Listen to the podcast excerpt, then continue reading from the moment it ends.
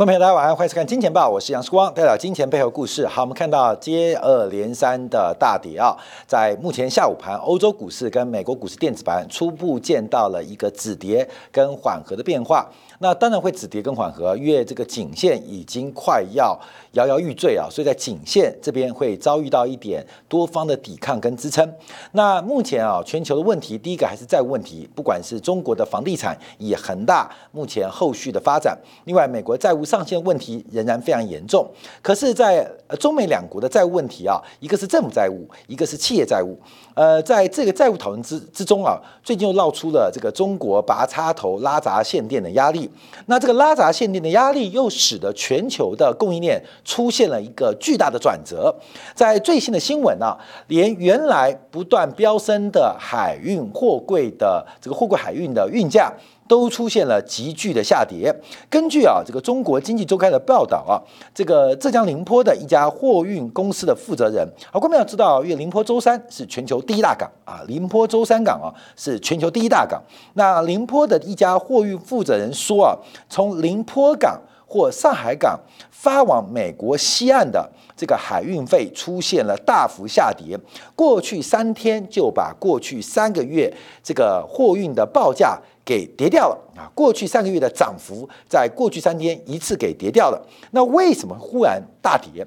第一个是即将到来的中国的国庆，这个十一国庆的连续的放假，再加上目前的拉闸限电，使得整个生产部门出现了提早放假的一个倾向。那这一放，可能就放到将近前后加起来啊，就将近十天，所以使得大量的出口的商品跟货物。就开始的停摆跟延宕，那恰好很多美西或美东或从欧洲回来的航班，那正在往这个中国的各大港口来回程，所以就出现了非常难得的这个船舱过剩的变化，所以连啊中国的拉闸限电，那目前再度打乱全球供应链的一个变化，连运费。都忽然出现大幅度的急跌啊！那运费的急跌会如何呈现或如何影响？稍后我们会在经典部分来针对航运股来进行分析。好，另外我们看路透社报道，因为最近几天啊，包括了国际同行，像野村跟高盛都开始分析啊，这个供给侧的限电冲击会有什么样的影响，而且。普遍开始加大这个冲击，可能对于中国在第三季跟第四季，尤其是第四季 GDP 的变化。那野村把中国的三四季度的 GDP 预估下调到百分之四点七跟百分之三。那高盛也同时下修中国下半年的经济季成长，第四季。跟第三季分别下修到三点二跟四点八 percent，那大概下修的幅度，第三季是下修了零点三个百分点，那第四季更是大幅下修了零点九个百分点。这零点九个百分点是多大？一千亿美金。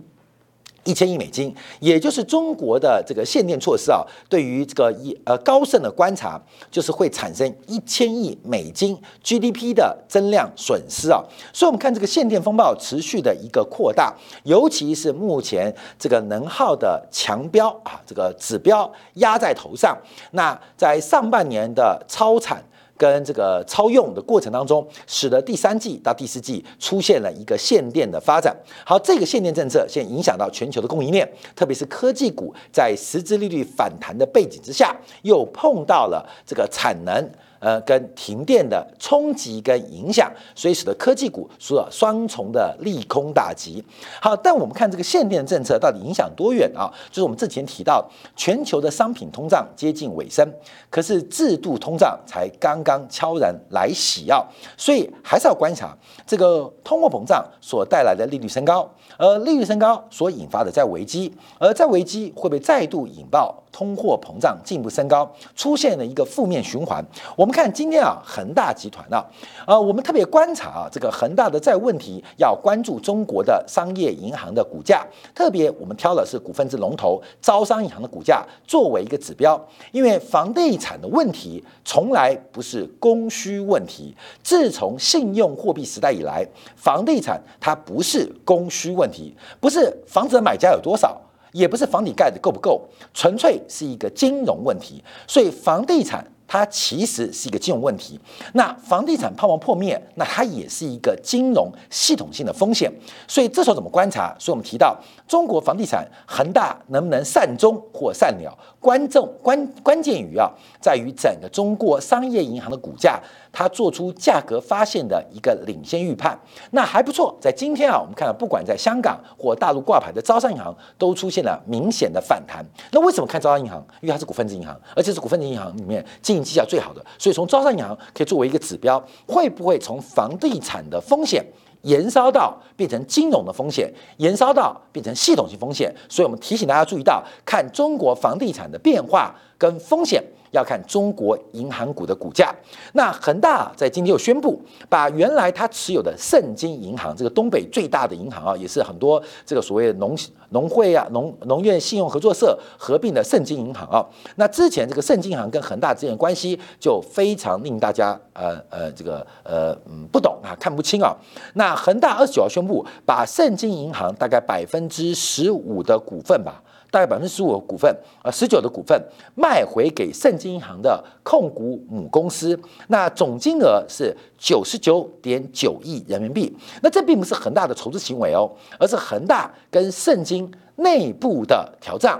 所以这九十九点九亿呃的人民币啊，基本上是还给盛京银行的。母公司啊，盛京行的母公司就是盛京控股啊，所以目前到底恒大要如何解决？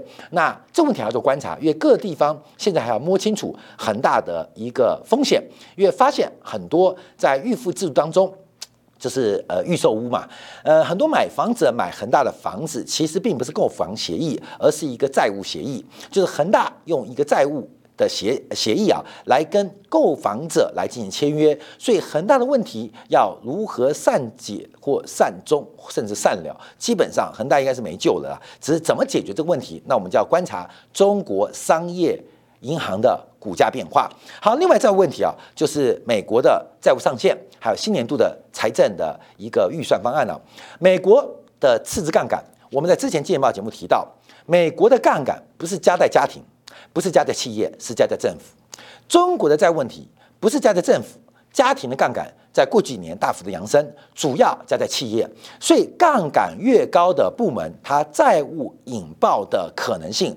本身的风险就越大，所以中国是企业债务，那中国企业债务在房地产部门，那美国的债务问题在政府，那在什么部分？政府在联邦政府。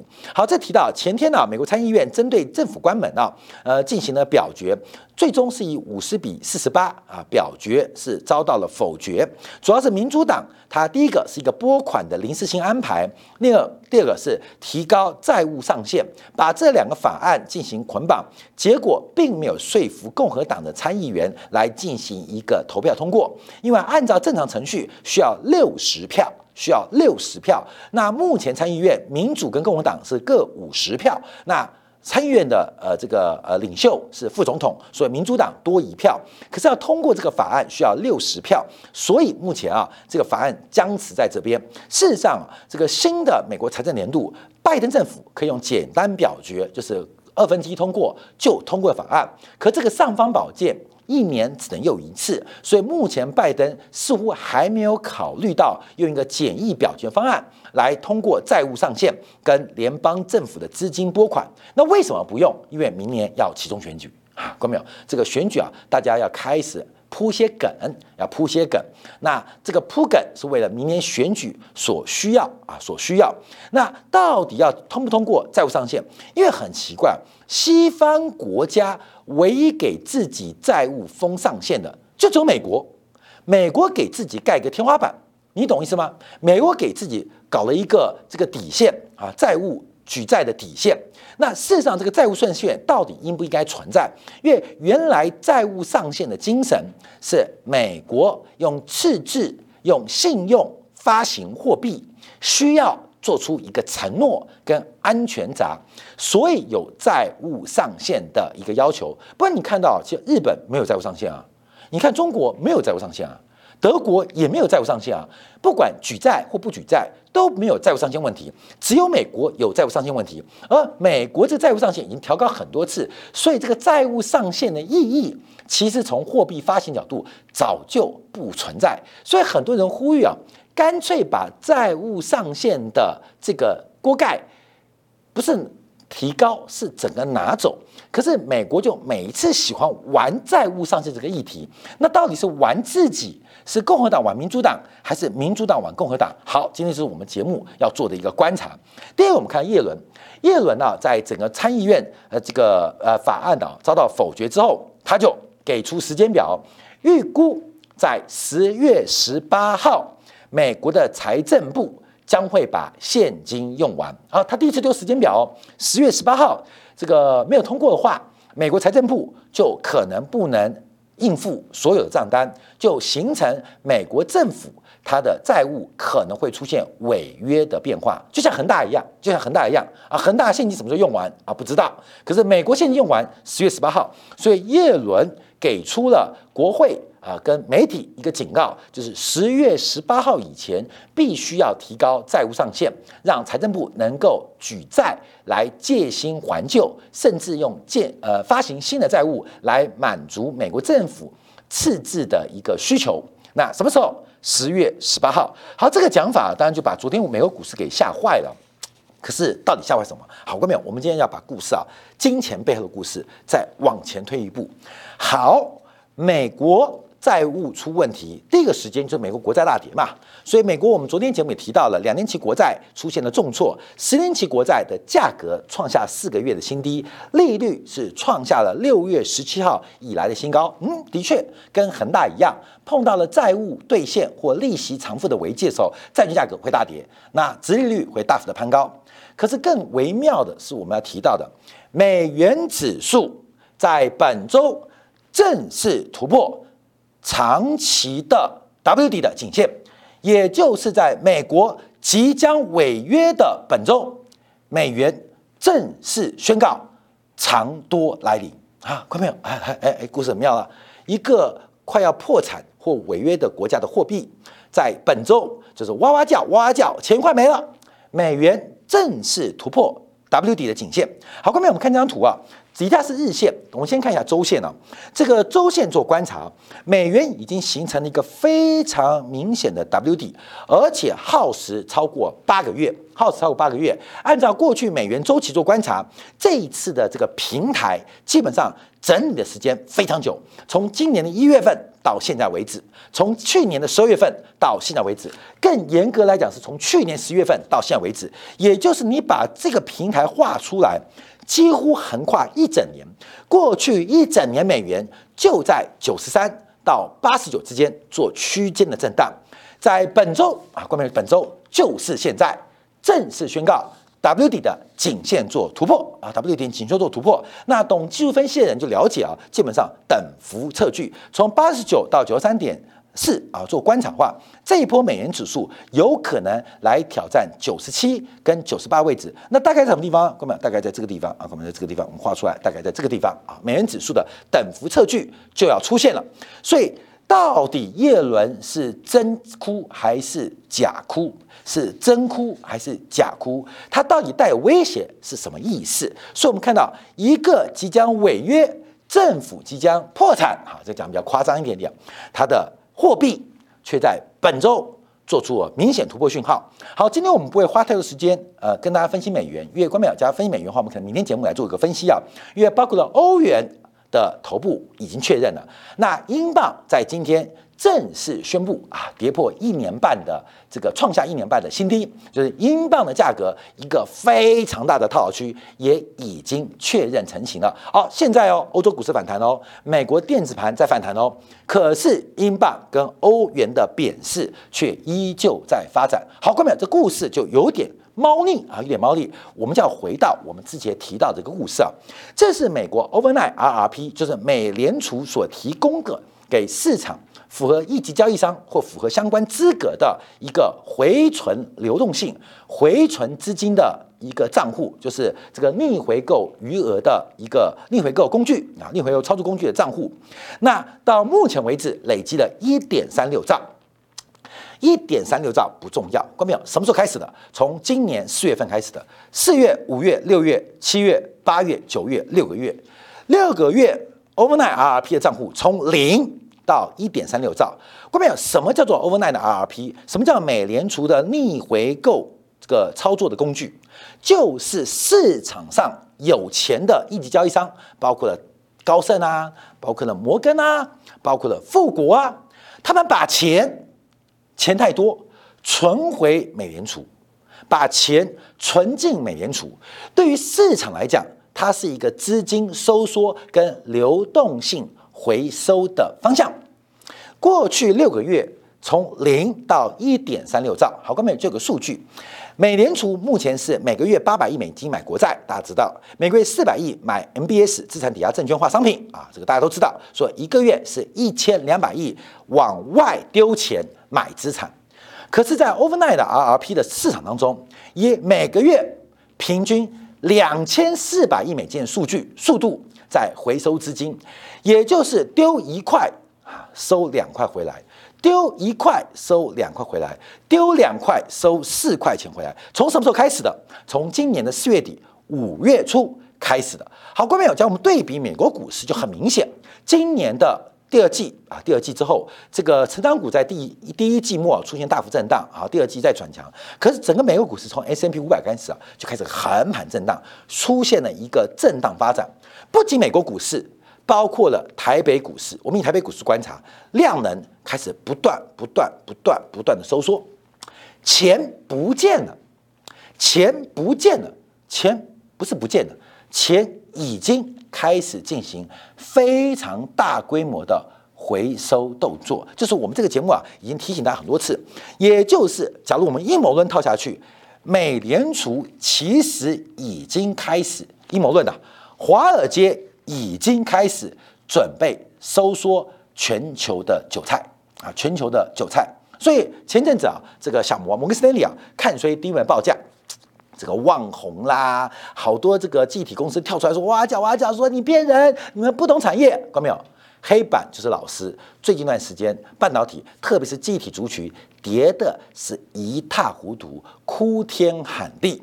这个小摩啊，并不是恐吓，因为这个有时候。不能无差别攻击，所以小摩啊，作为一个投资银行，其实还是告诉他的 VIP 客户，你信不信随便你，反正我们的客户是准备走抽身走人的。那你们散户看到报纸啊，跟公司派吵架，相信不相信那是你家的事情。所以我们看到，其实美国包括华尔街，它收缩资金的脚步已经越来越积极，而且持续时间已经将近。有半年的时间，台北股市的量从六千亿缩到两千亿，每天有四千亿的量不见了啊，四千亿量不见了，那些呃敲单的啊、做单的啊、搞当冲的不见了啊，钱不见了，钱不见多少？不见了三分之二。以台北股市为例，只有台北股市吗？韩国股市也在做量缩，只有韩国股市吗？包括了美国股市也在做量缩，所以我们看到全球股市在高档震荡这半年期间，竟然在做量缩发展。那是筹码换手吗？是散户换到主力手上，还是主力换到散户手上？我们先做个假设，这钱被华尔街正在割韭菜，正在吸干。好，那钱。这个假设能不能得到验证？好过没有？我们就以台北股市为例啊，这是今天啊啊收盘为止啊，台北股市一个很重要的散户的指标，就是小台散户的多空比。我们这个呃指标啊，过去几个月追踪很准，因为过去一段时间啊，这个散户非常厉害啊。这个时间是六月份，其实从四月、五月、六月，记得吗？我们在今天提到四月、五月、六月，基本上跌散户就买，涨散户就卖，跌散户就买。涨然后就卖，我告诉大家哦，台湾基本上在四月、五月、六月，几乎人人巴菲特，跌就买，而且买之后一定涨，涨了之后就卖，卖完之后跌。好，各位，我们这边只能看尾端啊，前面数据可能大家看金钱报之前啊，我们举最后最好例子啊，看过没有？以七月份为例，跌就买，散户多单增加；涨，散户就跑光啊，散户就跑光。到了八月份之后，整个巴菲特变成特惠巴。所有的散户开始出现了一个非常奇怪的惯性，巴菲特都不见了，都变特惠巴。四月、五月、六月，人人都是股神。我跟你讲，看到很多坊间呢，那个明星做股票啦，主播做股票的，小资理财的啦，这个当冲赚大钱的，为什么？买跌就买，而且买完之后一定涨，涨不要它卖啊，卖就赚钱，没关系，卖完之后还空，空之后还跌。台湾啊，台湾只有台湾吗？不是，全球的散户每一个人都是巴菲特。关键巴菲特只有一个，其他的千千万万巴菲特，其实他们叫特惠巴啊，不是巴菲特，是特惠巴。我们看到这一波啊，散户翻车了啊，散户翻车，这就是行情末单的准则。所以我们在七月份可以听大家注意到，从黄金的一七九五来预测科技股的变化，恰好跟散户越来越越难越难操作，刚好密切有关。在这一波啊，八月中的下跌，散户是不断的低接，结果在最低点几乎把多单砍完，好开始反弹，反弹之后散户就开始放空，哎，特惠八的精神嘛，呃，市场赢家就百分之一嘛，九十九是输家嘛，那百分之九十九会成为赢家，这个市场一定有问题，这问题就是我们刚前面提到的啊，这个美国已经出货半年喽。收缩资金半年喽，出的爽歪歪。问你，摩根大通、高盛哪那么多钱回存 overnight RP 啊？基本上是钱慢到没地方去，你懂意思吗？钱慢到多到没地方去，只好把钱回存给美联储，因为那个利率很低啊，零点零五 percent，非常低，几乎是连鸡毛都不是。但因为钱太多，每天戴蒙打开银行，关没有被钱砸死。哎，我进不了办公室。报告总裁，我们错了，没办法，因为钱实在太多，你们把钱堵在我办公室门口，我进不了上班。好，存到美联储，我们夸这样讲，那哪那么多钱？根本哪那么多钱？筹码在换手嘛，筹码从戴蒙手上，某个大通的 CEO 代表把股票给你们，钱就变他手上嘛，所以他办公室前面钱多到进不去，进不去怎么办？只好打电话给美联储，哎。搬垃圾车、运钞车，随便什么车，把钱搬走，不然我们要上班。好，看到没有？所以就搬到这边来，越来越多。好，各位，我们就回来看这边啊。所以现在就妙了，跌，散户啊，基本上就被套牢，一路杀，一反弹，散户就空，空到最高点开始回补的时候开始跌，现在开始跌啊，开始跌，散户又开始做多。好，观众朋友，特惠八就是特惠八。巴菲特就是巴菲特，所以现在我们看到今天呢，欧洲股市啊，美国股市开始反弹，哇，很多散户说，哎呀，这次我做对了。过去这两个月是意外，关明，你懂吗？其他们并不知道哦。我们都在讲那个鱿鱼游游戏啊，其实四五六月是很多散户的人生意外，你懂吗？会输钱是常态，可是散户在四五六月。发现了人生的方向，以为过去八九月份是意外，关没有？绝对对散户来不是意外，就是散户的宿命。好，现在开始跌，你看，你看没有没有没有？跌多单砍掉，一弹空在沿路加空，那空不下去，开始回补就开始跌，很妙，气死哦，气死哦！那一跌就开始接，接完之后就要准备出事。所以我们提到这个，我们小编下的很棒，你的你的贝塔，我的阿尔法。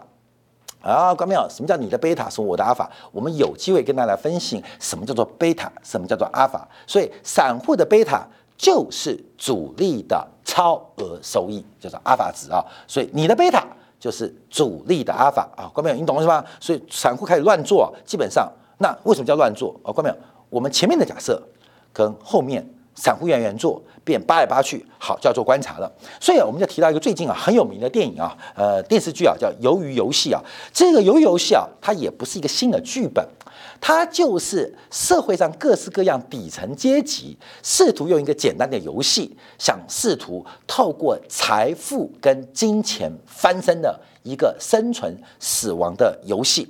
在过程当中，大家不断的用各种的方法。不管是加杠杆啊，不管是人心的尔虞我诈，不断不断的这个在赌博啊，不断的想从底层翻身到上层。关没有？底层跟上层，我跟他报告，顶层的人很多人其实钱不多，很多人有钱，但永远活在底层之中哦。那这个底层跟顶层不是由财富做决定的，是从思想做决定的，是从思想做决定的。啊市场做决定的。所以，关没有？这跟财富没有什么关系哦。当然，财富是顶层的必要啊的呃这个装饰，那穷人啊是底层必要的一个面貌。可是能从底层翻到顶层，我跟你讲，你逻辑对了。哥们，我举个例子，台湾最有名的就是连战、连胜文、连横家族，有不有钱？随着大环境的波动，有钱不有钱？有钱不有钱？有钱不有钱？可他有钱不有钱，不会影响他。他作为台湾上流社会的代表跟金人物代表，关键什么？关键在于思想，对于社会。对于这个财经，对于市场的深刻了解，所以你今天是顶层，你可能会没钱，啊，可能两三年没钱，可能五年十年没钱，你放下好了，你有一天会有钱回来，因为你的脑袋是对的。那有的底层人，哇，我发了，我存到了五千万，我存到了一亿，我存到五亿，我财富自由了，各位你放下，留不住。为什么？关键在思维，所以思维不对，底层的人有钱，那只是过云烟。顶层的人没钱，那只是刹那君子的偏差。所以，我们看到游游戏啊，其实它拍给了就是底层看，试图用财富，试图拥有游戏，试图透过货币跟财富的数量来翻转人生。好，观众朋友，那我们就呃这个用这个故事背景来提到。第一个，我们看到芝加哥的期权交易所，从有数据以来，有数据以来，期权的交易的这个价值。首度超过股票的价值，这是一个历史上的时刻。这历史时刻，那大部分人玩期权，玩期权，其实庄家都是华尔街，就是那个钱满到办公室进不了的这个摩根大通的代盟或高盛的老板，他们通常是做庄家。而赌客，赌客就像游游戏里面那几百位的参与游戏，试图靠这个生存游戏翻身的，玩什么？玩期权。所以，我们看整个市场到底有多风险，多大？什么时候泡泡沫破灭不知道，可这市场进入一个疯狂的机制。我们再往下做观察啊，因为看到，尤其是看多期权的交易日当中，有九个、十个，历史上十个有九个发生在今年。光面你要记住，我们之前在分析 put call ratio，主力做多是 buy put，主力看好市场是买进卖权。为什么要买进卖权？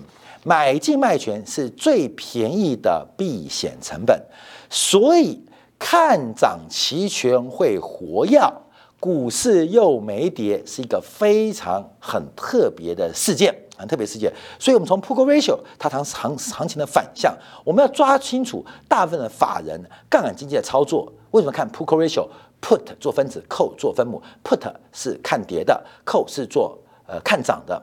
分子比分母大越多，put 比 call 越多，call ratio 越高，基本上行情是多头。为什么？因为庄家他们看多的时候，他是 buy put 做避险的，buy 避做避险的。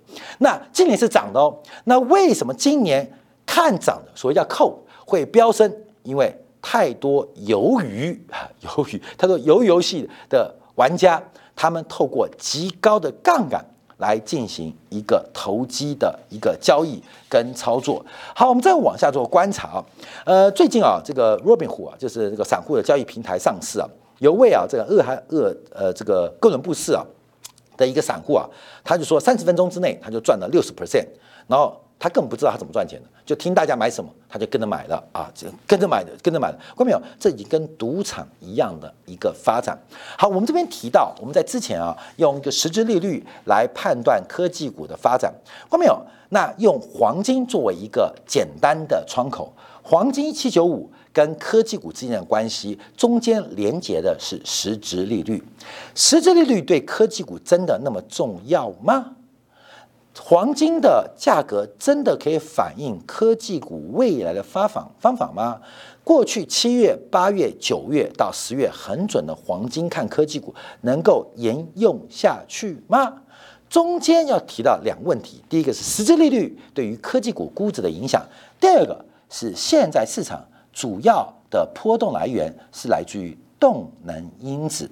所以黄金的一七九五可以关注到什么时刻到什么时间点？我们休息一下，回来就要分析美国国债在昨天利率持续走高，它所带动的是通胀预期还是实际利率？另外，航运股，哎呦，听说航运报价大跌，那到底面对人气指标，不管从日本到大陆到欧洲到台湾。全面性重挫，它反映的是什么变化？我们稍后要从美国昨天公布的一个不太起眼的指标——短售库存的数据，来给大家做进一步的分享。好，感谢大家在今天收看，稍后我们在精彩部分为大家做进一步的分析。